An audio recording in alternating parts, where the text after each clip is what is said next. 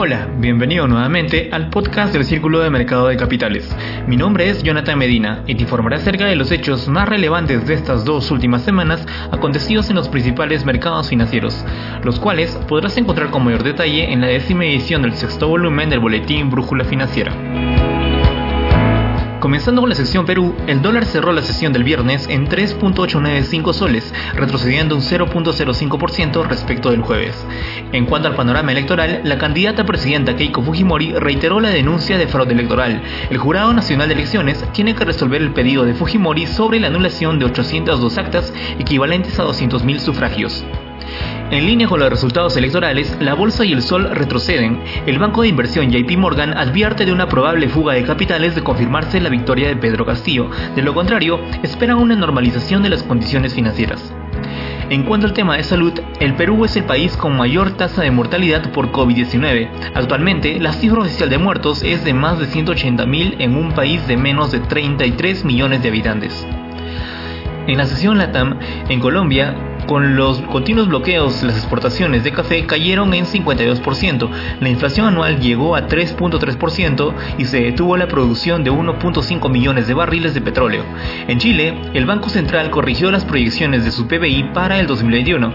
Ahora se tiene proyectado crecer entre 8.5% y 9.5% debido al aumento del consumo privado y la recuperación del precio internacional del cobre. Por otro lado, en Argentina comenzó a realizar inspecciones a nueve empresas financieras y tecnológicas por la posible falta de intermediación financiera con criptomonedas sin autorización.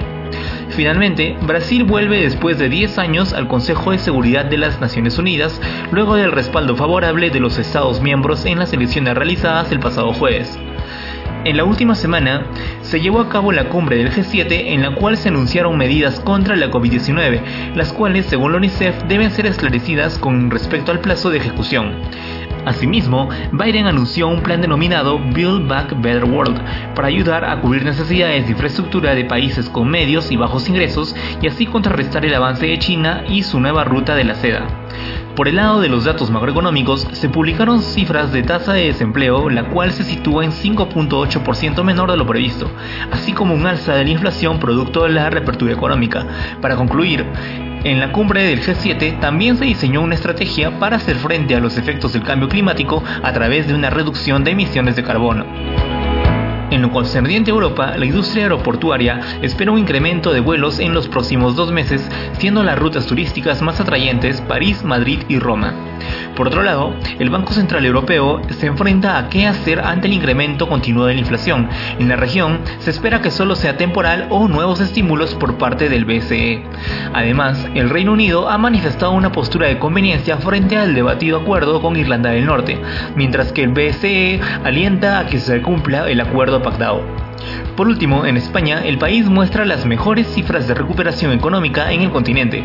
Esto es referente a su recuperación del COVID.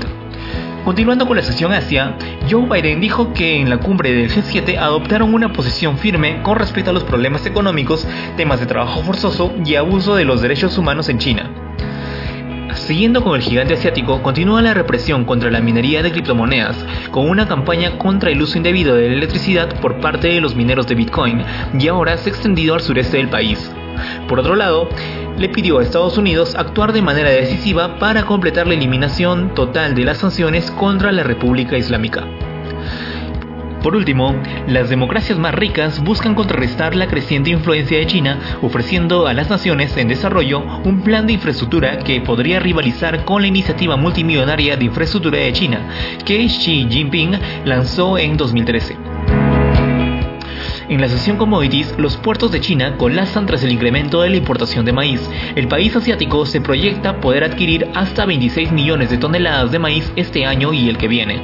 Por otro lado, la empresa saudí Aramco contrata a Morgan Stanley para realizar una posible venta de participación multimillonaria en gasoductos. La compañía espera realizar los gastos de capital de alrededor de 35 mil millones de dólares este año. Finalmente, los precios del oro caen frente a la recuperación del dólar y los rendimientos de los bonos de tesoro.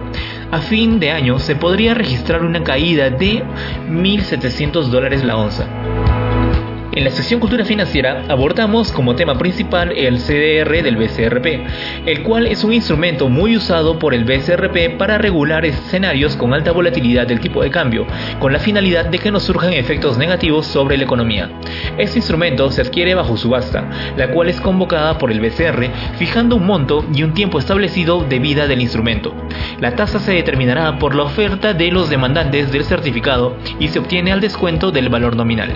Por último, al vencimiento, el BCR entrega una cantidad en soles al poseedor del CDR, el cual está ajustado a la variación del tipo de cambio promedio de emisión y vencimiento.